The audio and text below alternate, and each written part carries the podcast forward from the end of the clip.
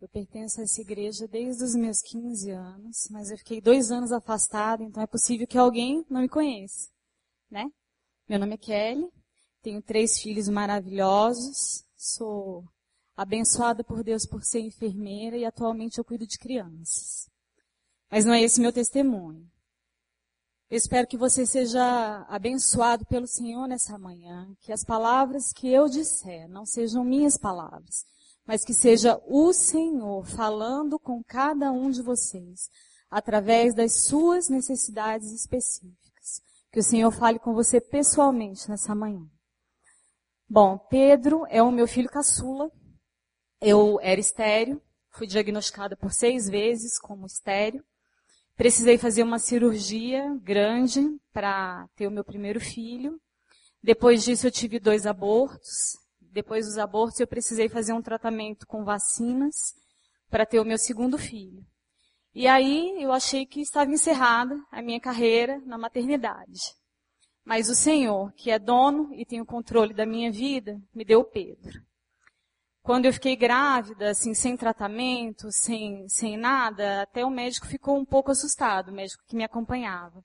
Então, por cinco vezes, em cinco consultas do pré-natal, ele disse assim, você vai abortar. Aí eu voltava na próxima consulta. Não abortou ainda? Na próxima consulta. Olha, sua gravidez, eu acho que você vai abortar. Até que no quinto mês a gente decidiu que eu precisava trocar de médico. Porque emocionalmente, por mais controle que você tem, uma hora você cansa, né? Daí nós trocamos o médico e aí a gravidez correu muito tranquila, muito bem, Pedro nasceu muito bem. Durante o final da gravidez do Pedro, eu tive uma preocupação muito grande em relação aos meninos por conta da história de cada um deles. Eu dizia assim, bom, Davi sabe que, eu, que a mamãe não podia ter filha, a mamãe orou ao Senhor pedindo a Deus Davi, e aí a mamãe operou e o Senhor fez um milagre. Tiago vai saber da história dele. E o Pedro, assim, eu vou dizer para o Pedro, olha, você foi um acaso? Não posso. E aí comecei a orar a Deus, assim, dirigindo, indo para um plantão, pedindo a Deus, Senhor, me mostra o que eu vou falar para o Pedro quando ele crescer. E Deus me mostrou assim, filho Davi, foi a sua cura. Pedro, seu, Tiago, seu milagre. E o Pedro, eu não tenho dom de visão, mas eu vi um cesto de um balaio de vime com frutas dentro e as frutas pulavam de dentro do balaio e o balaio não se esvaziava. Então Deus falou no meu coração, Pedro, é minha abundância na sua vida. Pedro não é um acaso. Eu estou te dando abundância. Eu dou além do que você pediu. Você pediu dois, eu dou três. Porque eu sou Deus abundante na sua vida. Em dezembro de 2011, Pedro já estava com três meses. E daí eu estava super desocupada, né, com três filhos, correndo, um, um mamando, resolvi comparar cartões de vacina. Sentei na mesa, abri os três cartões de vacina e fiquei. Ah, esse aqui era mais gordo que esse nessa época. Esse aqui era maior que esse nessa época. De repente eu me deparei com valores do tamanho da cabeça do Pedro. E olhei assim e falei assim, ai, mas passou por quatro pediatras e ninguém botou no gráfico o tamanho da cabeça dele, vou botar aquelas coisas de enfermeira, né? Aí fui botar no gráfico lá. Quando eu coloquei, quase caí para trás, porque o Pedro já nasceu com a cabeça maior do que o tamanho normal, e o crescimento da cabeça dele, ele estava cada vez se afastando do gráfico de normalidade. É como se o gráfico tivesse aqui e o gráfico do Pedro aqui. Aí eu falei, meu Deus, meu filho tem hidrocefalia. Mas eu olhava para ele e falava assim, mas ele não tem nada que chame atenção para hidrocefalia, né? E daí eu solicitei uma pediatra trabalha comigo, a avaliação dela, e aí foi marcada uma consulta, e uma outra pediatra analisou o caso do Pedro. Além disso, ele tem uma manchinha, uma marca aqui atrás, perto da nádega, que chama dimple, que pode, é, a, por conta disso aí, pode, ele pode ter algum problema neurológico, né? E daí foi solicitada, então, uma ressonância magnética de corpo inteiro para o Pedro. Ressonância magnética é um exame difícil, quem já fez sabe. Ah, o paciente tem que ficar num túnel imóvel e ouve buzinas. Fica pec, pec, pec, pec, pec, pec, pec, pec, pé. Aí imagina você deixar um bebezinho imóvel dentro de um túnel. Só um milagre, né? Daí foram três manhãs inteiras para fazer o exame do Pedro. Eu amamentava, rodava com o carro, a gente fazia ele dormir, botava no túnel, ele acordava. Na última manhã dessas três, eu perdi a minha paciência, falei, chega, o menino é normal, eu não vou mais fazer esse exame, eu vou embora. Só que a radiologista que estava na radiologia nesse dia é minha amiga. Ela me segurou com as duas mãos e falou assim, não vai não. Você é responsável por ele e nós vamos fazer o exame até o fim. Aí ela teve uma ideia de cortar um protetor de ouvido, colocar nos ouvidos do Pedro, enfaixou a cabeça dele falou assim: agora você sai, amamenta, roda com o carro e volta que ele vai fazer o exame todo. Aí voltei assim meio descrente, né? Ah, sem graça de dizer para ela assim, não vai dar certo, mas vamos tentar. Daí foi, fiz o exame, exame completo, tudo normal. Ela sabia da preocupação que a gente tinha, então ela olhou rapidamente a medula e o cérebro e disse: Olha, Kelly, o exame está normal, fica tranquila, vai para casa, tudo bem com Pedro. Cheguei em casa, o retorno na pediatra, a gente estava em janeiro, o retorno com a pediatra seria em abril.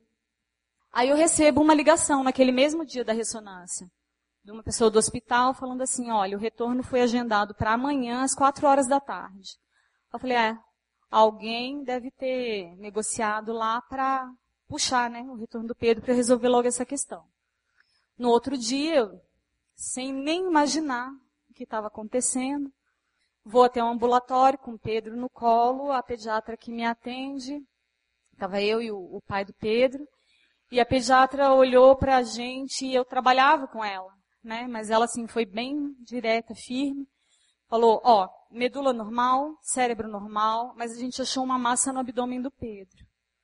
E aí, nessa hora, eu experimentei pela primeira vez, nessa experiência, o que é a paz que excede todo entendimento porque o meu coração não se moveu, a não ser para dizer para Deus que Deus era o dom do Pedro.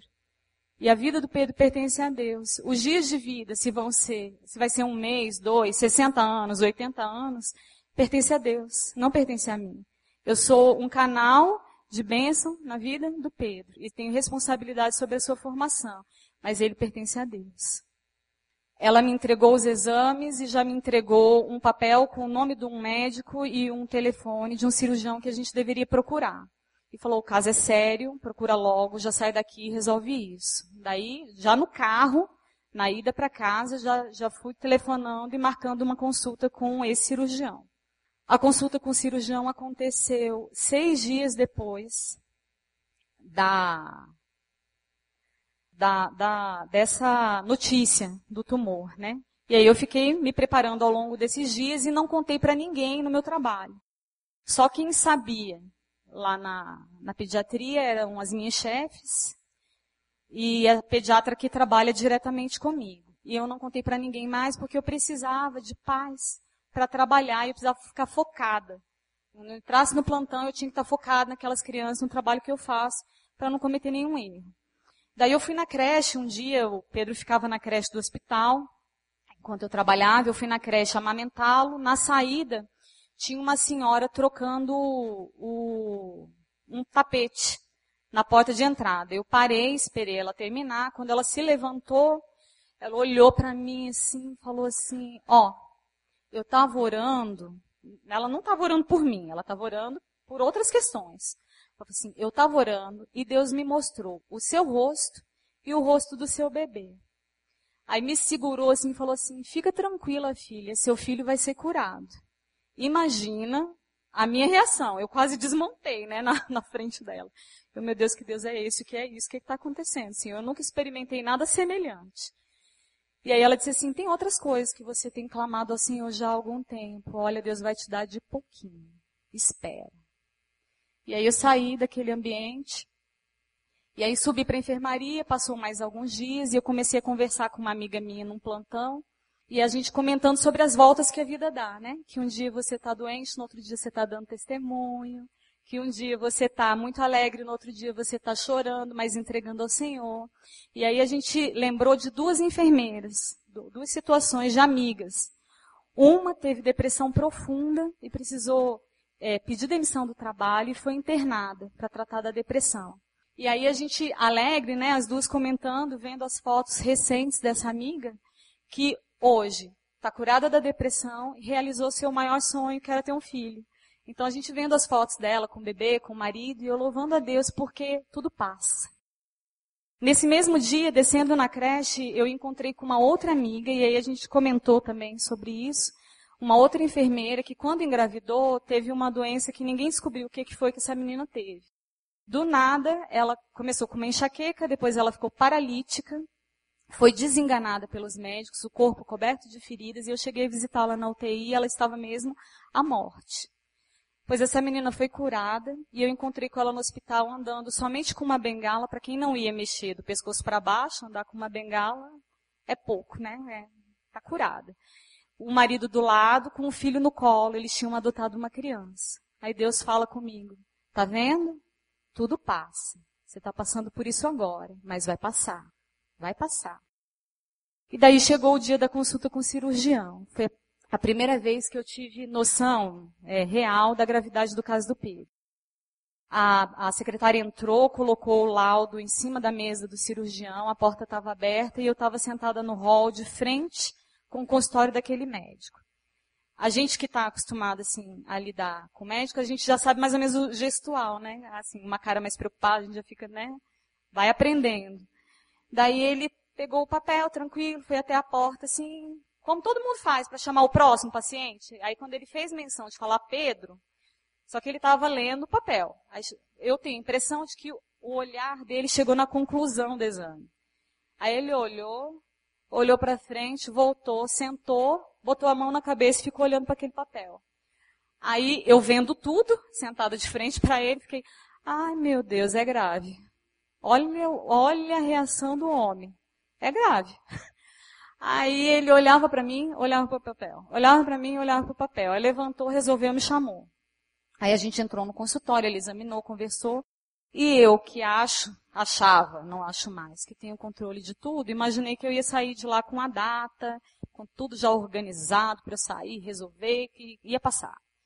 Aí ele simplesmente olhou para mim e falou bem assim: Ó, oh, eu vou reunir com outros dois médicos para discutir o caso do seu filho, você fica aguardando um, um contato. E eu saí de lá sem nada, né? Esperando o contato. Era uma sexta-feira, às 18 horas, no sábado, meio-dia, o médico me liga. Ó, já fiz a reunião com um neurocirurgião e uma oncologista que pertence à minha equipe. Amanhã você vem ao hospital de base e pega os exames pré-operatórios. Segunda-feira você tem uma consulta com o oncologista e a cirurgia é no próximo sábado.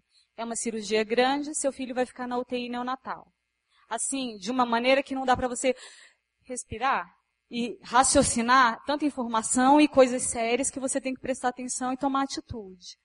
E aí Deus me sustentou. E era, uma, era muita paz em meio à dor. Eu sentia dor, mas eu sabia que Deus estava no controle. E aí nós fomos fazer todas as coisas que a gente tinha que resolver em relação às, questões do Pedro. Na segunda-feira na segunda foi a primeira vez que eu fui à clínica de oncologia. E eu não sabia por que, que eu estava lá, porque o tumor ainda não tinha sido retirado, não tinha sido feito exame no tumor, então não se sabia se era maligno ou benigno. Daí eu entrei naquele ambiente, que é um consultório tão bonito, todo enfeitado, para criança mesmo, uma graça. Eu entrei e fiquei assim, revoltada. Entrei e fiquei, Deus, eu não quero estar aqui, Senhor. O menino não tem câncer. O que eu estou fazendo aqui, Pai? Por que o Senhor me trouxe esse ambiente? Eu não quero estar aqui, eu quero ir embora.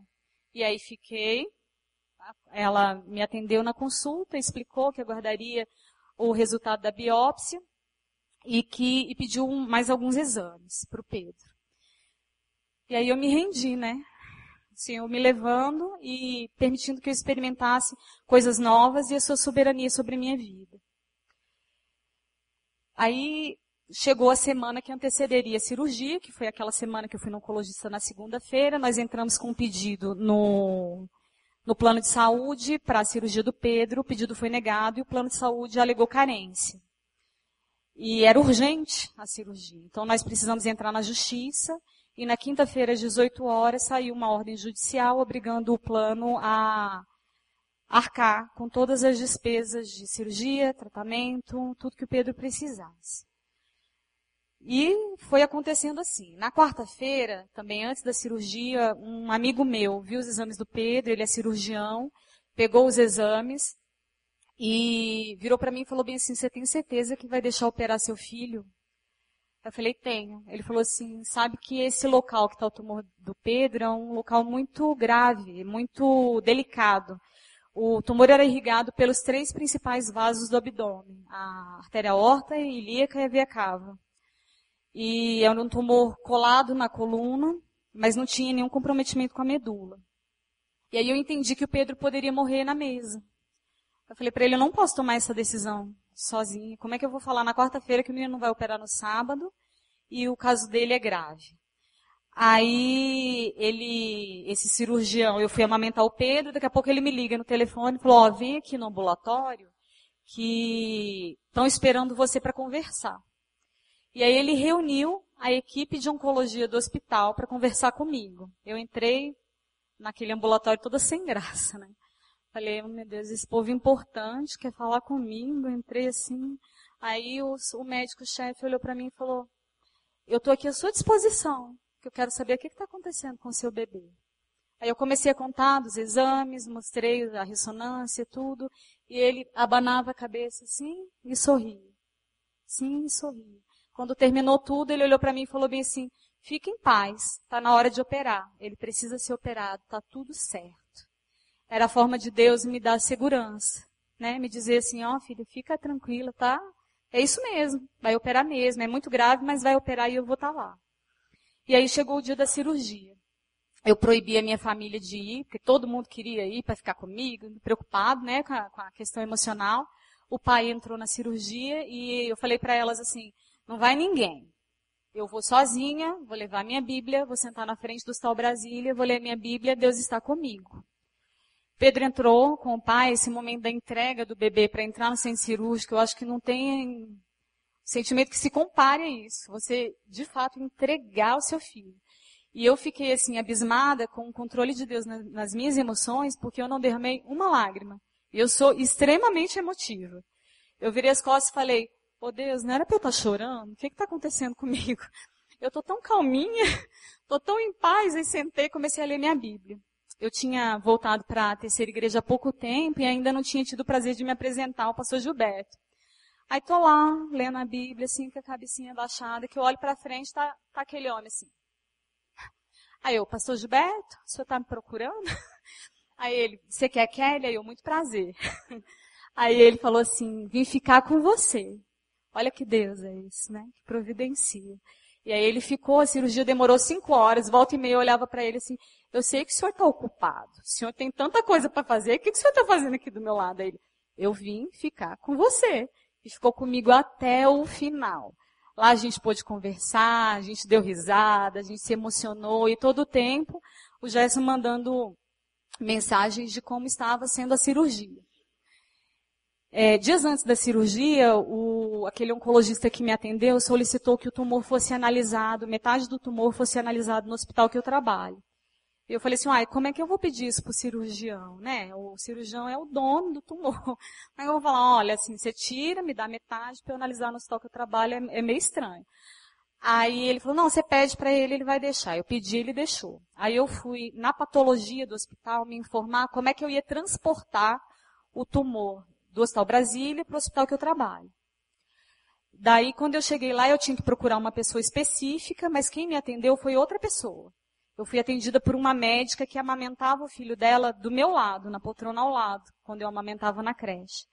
Aí eu fui lá, expliquei a situação, ela falou assim, ah, eu, mas o bebê que vai operar e tirar um tumor é o seu? Eu falei, é. Ela, aquele bebezinho que você, você amamenta lá em cima do meu lado? Eu falei, é. Ela falou assim, você não vai repartir o tumor dele no meio, não, meu bem. Você vai dar ele todinho para eu analisar aqui. E olha, fica tranquila, porque eu vou analisar como se fosse para o meu bebê. Aí eu falei assim, ah, mas você tá doida, né? Como é que eu vou te dar o tumor todinho? O que, que eu vou dizer para esse médico agora? Ele vai falar assim, essa menina não regulou bem. Ela tá sobre algum estresse emocional, alguma, tá abaladinha. Aí ela falou assim, não, dá o telefone do cirurgião que eu converso com ele. Aí conversou com ele e os dois viraram amigos. Depois ficaram trocando ligações durante o tempo do exame. E aí o Pedro está lá no centro cirúrgico, eu estou do lado do pastor Gilberto, o pai manda uma mensagem dizendo que o menino está na sala de recuperação e acende uma lâmpada na minha cabeça. Meu Deus, esqueci. Aí eu olhei para o pastor e falei, não vai dar certo. Ele, por que não vai dar certo, menino? Não vai dar certo. Eu não me preparei. Quem que vai levar o tumor de um hospital para o outro? Se o pai está dentro da cirurgia, eu vou ter que entrar, porque eu vou dar de mamar para ele quando ele acordar. E aí, o tumor? Aí o pastor disse, não, se precisar eu levo. Mas precisava ser alguém que trabalhasse no hospital. Porque daí já entrava, não tinha questão de segurança, nem nada, né? Aí eu, ai meu Deus, pensa rápido, pensa rápido. Deus, me dá um nome, me dá um nome. Aí veio, Denise. Aí eu liguei para uma grande amiga minha, preciosa, que Deus usa, tem usado para me abençoar. E eu liguei para ela, falei, Denise, ela, oi meu bem, tô aqui no Hospital Brasília estacionando, vim te ver. Eu falei, que Deus é esse? que a gente só pensa numa necessidade e ele já supriu, né? Em 15 minutos o tumor estava na mão da patologista. E eu achei, assim, muito interessante o cuidado, o carinho de Deus comigo e com Pedro. Daí eu entrei no, na é, UTI pediátrica e acostumada a ver bebês de tantas pessoas, filhos de outras pessoas naquela situação, eu vi o meu deitado, pálido, com sonda, com curativo enorme na barriga. Uma pressão elevada, ele estava fazendo uma pressão alta e eu querendo entender por que daquela pressão e o médico conversando comigo, falando assim, não, é o estresse cirúrgico, fica calma. E eu tentando me desvencilhar da minha profissão e ser só mãe naquela hora. E para não estressar, né? Porque senão eu podia ficar muito estressada e estressar as pessoas que estavam ali trabalhando, me ajudando, assistindo meu filho. Obrigada. Mas aí o cirurgião entrou, conversou comigo, falou assim, olha, a cirurgia foi um sucesso, mas eu acho que uma parte do tumor ficou dentro da coluna do Pedro, porque tinha um bracinho do tumor que ia para um, um forame, um furinho que tem na coluna, e aí eu acho que eu não consegui tirar tudo. Mas a cirurgia foi tranquila e como a gente afastou um pouquinho o intestino para poder, porque foi pela barriga o corte, é, o que a gente tem que se preocupar agora é com o funcionamento do intestino dele. Então, e em relação à dor, tem morfina, tem medicações é, potentes para aliviar a dor. Caso ele tenha dor, você entra em contato com as enfermeiras, fica de olho. Aí tá bom, entreguei a Deus. O menino que era para acordar chorando pelo tamanho da cirurgia, acordou com um sorriso desse tamanho. Aí eu olhei para ele, assim, dá para entender, né? A mão de Deus. Aí eu olhei para ele e falei, tá bom. Mamou a madrugada inteira, eu passei a madrugada em pé, porque eu fazia assim, ele fazia, ah. Aí eu, tá bom, tá bom, tá bom, levantava. Amamentei a madrugada toda, ele fez tanto cocô que eu não sei dizer quanto, em várias frases, toda hora fazia cocô. Tranquilo, não teve dor, tudo que eu pedi foi uma dose de dipirona, porque teve uma hora que ele estava muito agitado e eu estava exausta, eu precisava pelo menos sentar. Falei, não, dá uma de pirona para ver se sossega, que aí eu posso sentar com ele no colo. No outro dia, meio-dia, menos de 24 horas após o término da cirurgia, o cirurgião entra na UTI, encosta assim na porta do lugar onde eu estava, e eu estava com o Pedro dentro da banheira, todo cheio dos tubos, lá, mas tomando banho de banheira, batendo as perninhas, bracinho, dando grito. Aí ele encostou assim, abriu um sorriso, virou para mim e falou, fez cocô? Eu falei, tantos quanto eu não posso nem te dizer. Aí ele mamou? Aí eu a noite toda. Aí ele ia dor. Eu falei, não teve. Aí ele, vou te dar alta. Aí eu pensei, tá doido, né? Da UTI para casa, em menos de 24 horas, uma cirurgia desse tamanho. Aí ele falou assim, não, pode ir para casa. Ele tá ótimo. Eu sei que qualquer coisa você vai me ligar. Eu falei, tudo bem. Nós fomos para casa, a recuperação do Pedro foi algo surpreendente. Quem fez cesariana sabe que você fica uns dias com a barriga muito dolorida, anda assim curvadinha. Ele a gente pegava no colo do jeito que a gente queria, que ele nem cara feia fazia. Não chorava, nada, tranquilo, parecia que não tinha sido com ele. Em quatro dias, eu estava com a minha mãe, com o Pedro, e eu olhei para ela e falei assim, nossa, mas eu queria tanto que fosse benigno, mãe. Eu nem fechei a boca, meu celular tocou, era a doutora, patologista, minha amiga ligou para mim, ela já sabia no dia anterior, mas estava se preparando emocionalmente para me dar a notícia. Falou assim, Kelly, é maligno, é um neuroblastoma. Aí você respira, toma o ar da sala todinha, né? para dentro de você e fala, pai, o senhor está no controle. O senhor está no controle. E logo depois eu fui para consulta com a oncologista, foi uma consulta muito difícil, porque nela ela colocou como seria todo o tratamento do Pedro. Era um tumor, apesar de um prognóstico muito bom, era um tumor muito agressivo. E a história natural desse tumor, é, a história natural desse tumor, é, a criança, a gente descobre com 5 anos de idade já com metástase cerebral e aí o prognóstico é muito reservado. Ele, ela me explicou que seriam cinco ciclos de quimioterapia, de cinco dias cada um, todos com internação de UTI. Eu internava na segunda, ganhava alta na sexta. É, eu tinha que ficar na UTI com ele tinha todas as questões relacionadas à quimioterapia. Antes de cada internação, ele deveria colher sangue para ver se a imunidade estava bem. Se ele tivesse febre, eu tinha que correr com ele para o hospital, mesmo que fosse uma febre baixa, porque se ele tivesse doente, a imunidade muito baixa, em alguns casos a criança pode morrer. Então era o tempo inteiro medindo temperatura, um estresse danado. E daí eu clamei o sangue de Jesus sobre a minha vida, sobre a vida da minha casa, sobre os meus filhos, porque eu nunca tinha me afastado da vida do Tiago. E como é que eu ia ficar uma semana na UTI e eu trabalho? Como é que eu ia fazer? Né? Que, que trabalho que libera, né? O, o funcionário para estar tá tantos dias fora. E aí entreguei todas essas coisas ao Senhor, minha família simplesmente como uma galinha, assim, abraço o pintinho, foi a minha família em cima de mim. Fez assim, minhas primas, meus ti, minhas tias, minha mãe, meu pai, minhas irmãs, cunhado, todos me acolheram e, e supriram as necessidades. E daí eu fui para as internações, né? Em cada internação, é, Deus falava uma coisa diferente. Na primeira internação, logo que eu entrei na UTI, é, tem aquele tanto de não pode, né? Tira o brinco, tira a aliança, é, não pode os dois pais ao mesmo tempo. Você não pode usar o banheiro aqui de dentro da UTI, tem que usar o banheiro de fora. Você não pode tomar banho aqui dentro, você tem que tomar banho no banheiro geral do hospital. Alimentação para você só vem café, almoço e jantar. Não vem lanche, nem nada. É, você vai dormir nessa cadeira do papai uma semana. Dormir na cadeira, na poltrona. Aí, tá, vamos lá. Entra uma menina, de mão dada com a mãe, uma menininha de três anos. Ana Júlia internou com a mãe Maria Ciliadora, eu olhei para aquela criança, a menina cinza, debilitada, bem magrinha, a cabeça cheia de cicatrizes. Eu olhei e falei, eu quero sair correndo daqui. Deus, eu não quero que essa menina vai internar do lado do peito. Não quero. Não quero olhar para essa menina, Deus. Não quero. Não quero estar aqui nesse lugar. Que lugar é esse? Por que, que o Senhor me trouxe aqui? E assim, o coração saindo pela boca.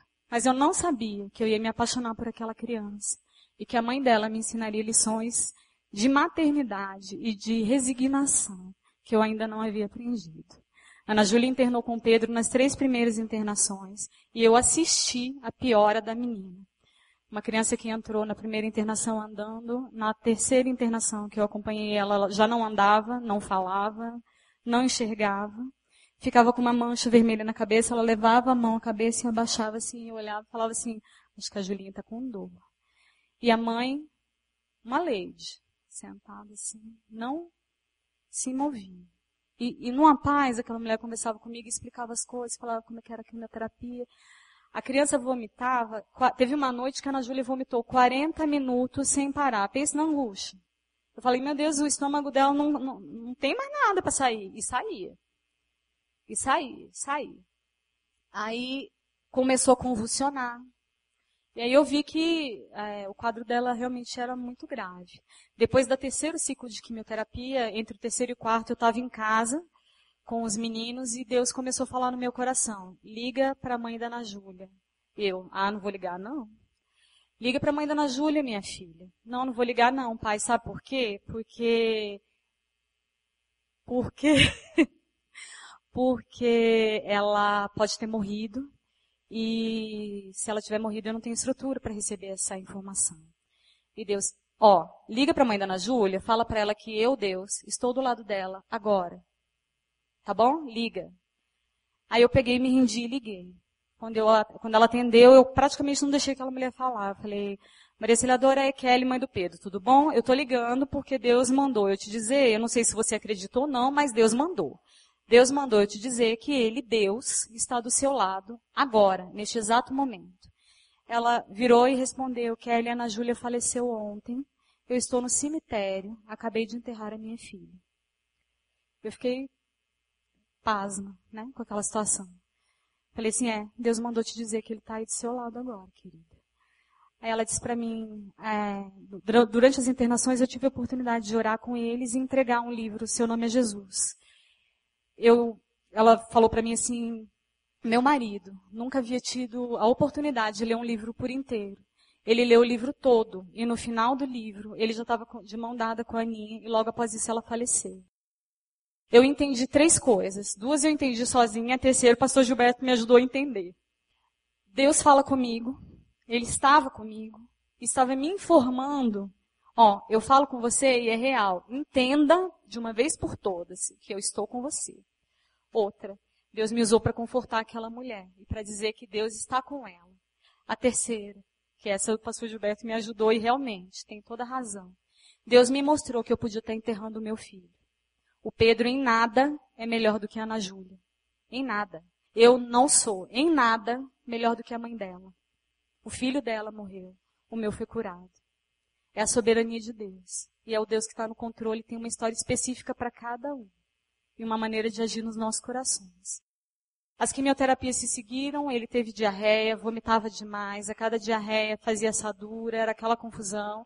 Em todos os ciclos de quimioterapia ele teve febre, e aí a gente saía correndo para o hospital para colher sangue. Todas as vezes o sangue estava normal. Eu voltava para casa. Ele nunca precisou de transfusão de sangue, que é uma coisa muito comum para quem trata câncer.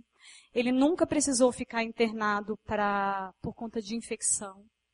Durante todo o tempo, seu desenvolvimento motor e neurológico normais, ele andou na época que tinha que andar, tudo tranquilo.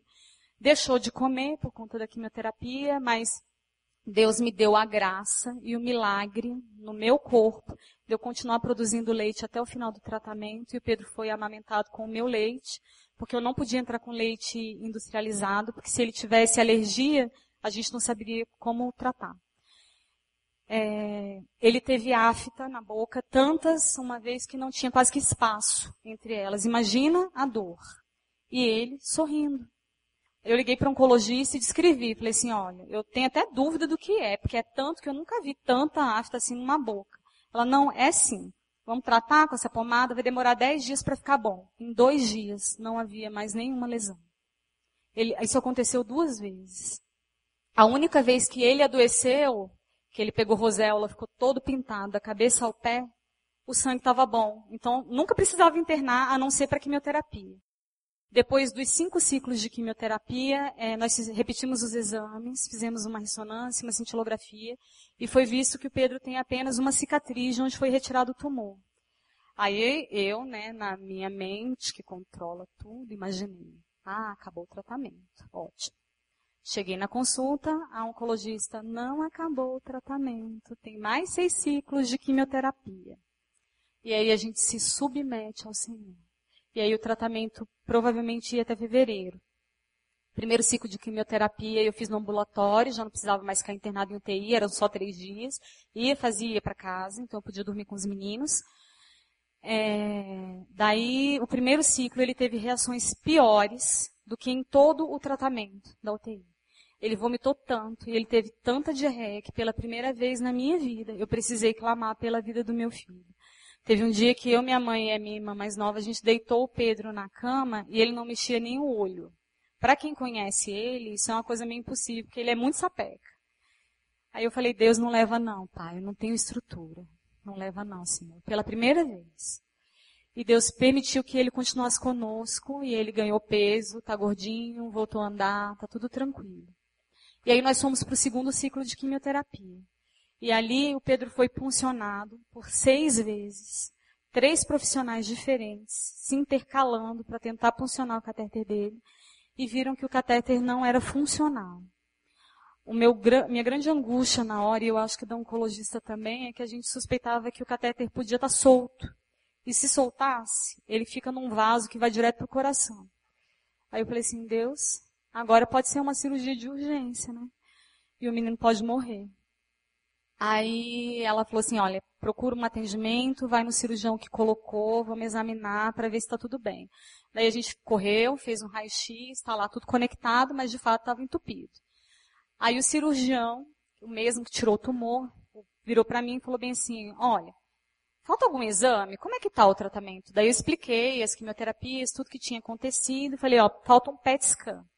Ele, então, você vai fazer o seguinte. Ele pegou o celular, ligou para um oncologista e falou assim, você vai fazer o PET scan e aí a gente vai discutir esse tratamento.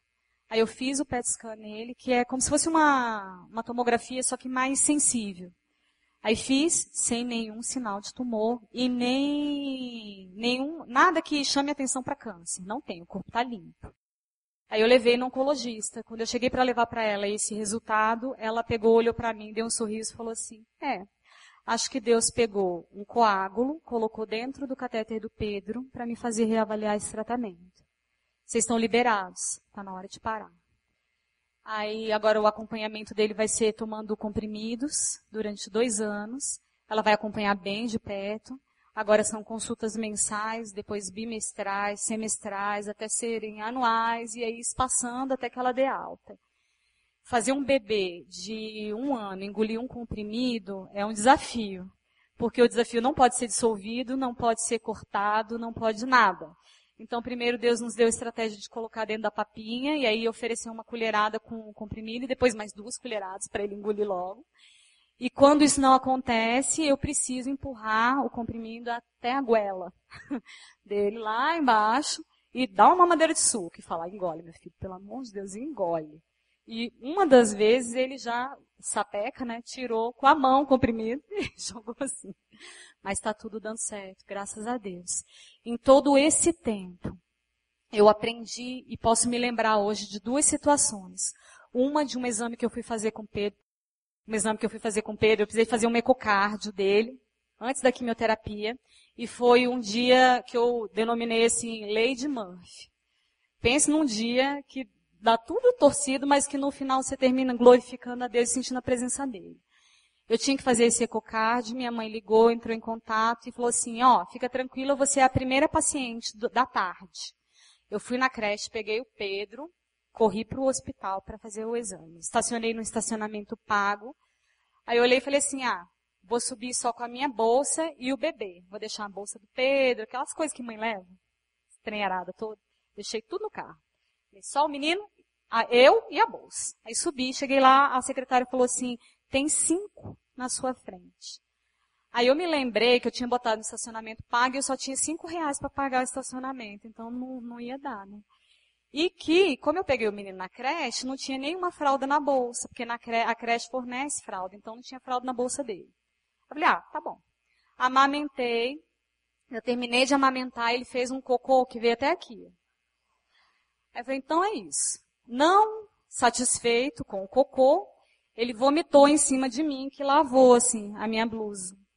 Aí fiquei vomitada, com ele evacuado até aqui, sem dinheiro. Aí pensei, então, é isso. Aí olhei para a secretária e falei, ah, queridinha, eu vou bem ali na farmácia comprar um negocinho para o neném. Aí fui na farmácia. Quando eu estou no caixa com um pacote de fralda, o Pedro não estava satisfeito, vomitou mais uma vez do outro lado da blusa. O rapaz do caixa ficou tão desesperado que ele explodiu o pacote de lenço umedecido. Em vez de abrir do lado certo, ele abriu do lado errado e começou a me limpar. Assim. Ô, oh, moça! E eu, calma, senhor, tá tudo certo. Só tô meio sujinho, mas tá tudo certo. Aí peguei o menino, falei, bom, agora vamos no caixa eletrônico tirar dinheiro para pagar o estacionamento, né? Aí chego lá, passo o cartão, é, leitura incorreta. Passo de novo, leitura incorreta. falei, ah, Jesus, tá, tá, o que está acontecendo? Levanto o cartão, tá a tarja pretinha levantando assim. Aí eu falei, então, e agora? Aí vem no meu coração, cola um durex. Aí eu, uai, mas esse trem vai dar certo? Aí tinha uma lojinha do lado, né? Eu cheguei lá, não tinha ninguém sem atendido na ótica. Eu, ô moço, o senhor tem durex? Aí ele, para quê? Eu falei, para cortar meu para colar meu cartão. Aí ele falou assim, ah, já fiz isso, dá certo. Aí pegou, colou, Deus providencia até o homem que já fez o negócio que dá certo, né? Aí foi lá, colou, eu fui lá conseguir tirar o cartão. Aí voltei andando, um, era um espaço grande da farmácia até o carro, e eu fui andando no sol, com a bolsa vomitada, o menino evacuado, a sacola com um pacote de fralda enorme, e lá andando. Aí de repente eu comecei, tudo vai mudar, eu já posso crer, já posso sentir, a mão sublime e poderosa sobre mim, tudo vai mudar. Eu já posso ver o poder que tem, o poder de Deus. Cheguei até o carro, já estava dando risada da situação, trocando a fralda do Pedro. Quando subi na consulta, ele era o próximo. Foi o tempo todinho das cinco pessoas, não foi entediante. Né? Eu tive, tive muitas atividades e consegui chegar na hora e o exame foi normal. Um outro evento que aconteceu rapidamente antes de terminar foi um dia eu ninando ele na área de serviço. E tô lá ninando os, os outros dois sapecando para dentro de casa e eu lá no escurinho fazendo Pedro dormir. Aí Deus falou no meu coração assim, ô filha, olha a janela. Aí eu, tô vendo. Olha o céu, tava coalhado de estrela. Aí ele, olha as estrelas. Aí eu, uhum são lindas, né? E naquela situação, aí ele, é, fui eu que fiz. Tem coisa demasiadamente difícil para mim? Eu não tenho, Senhor. Eu me rendo na tua presença. Queria orar com você. Você pode abaixar a cabeça e agradecer a Deus comigo? Deus, eu te louvo e adoro o teu nome nessa manhã. Engrandeço porque o Senhor é o nosso Deus, o Criador do sol, da lua, das estrelas, o dono de todas as coisas, se importa comigo e com cada um dos meus irmãos na sua particularidade.